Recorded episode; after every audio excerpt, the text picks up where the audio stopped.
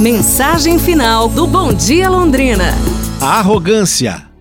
O diálogo abaixo é verídico e foi travado em outubro de 1995 entre um navio da Marinha Norte-Americana e as autoridades costeiras do Canadá, próximo ao litoral de Newfoundland. Os americanos começaram na maciota. Favor alterar o seu curso 15 graus para norte para evitar colisão com nossa embarcação.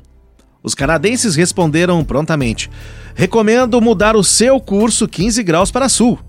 O capitão americano se irritou com a situação e disse: Aqui é o capitão de um navio da Marinha Americana. Repito, mude o seu curso.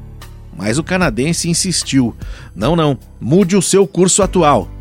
A situação foi se agravando, os ânimos foram se acirrando e o capitão americano berrou ao microfone: Este é o porta-voz USS Lincoln, o segundo maior navio da frota americana no Atlântico. Estamos acompanhados de três destroyers, três fragatas e numerosos navios de suporte. Eu exijo que vocês mudem seu curso 15 graus para norte, 15 graus norte, ou então tomaremos contramedidas para garantir a segurança do navio. E os canadenses simplesmente responderam: Aqui é um farol. Câmbio. É. Às vezes a nossa arrogância nos faz cegos. Quantas vezes criticamos a ação dos outros? Quantas vezes exigimos mudanças de comportamento nas pessoas que vivem perto de nós?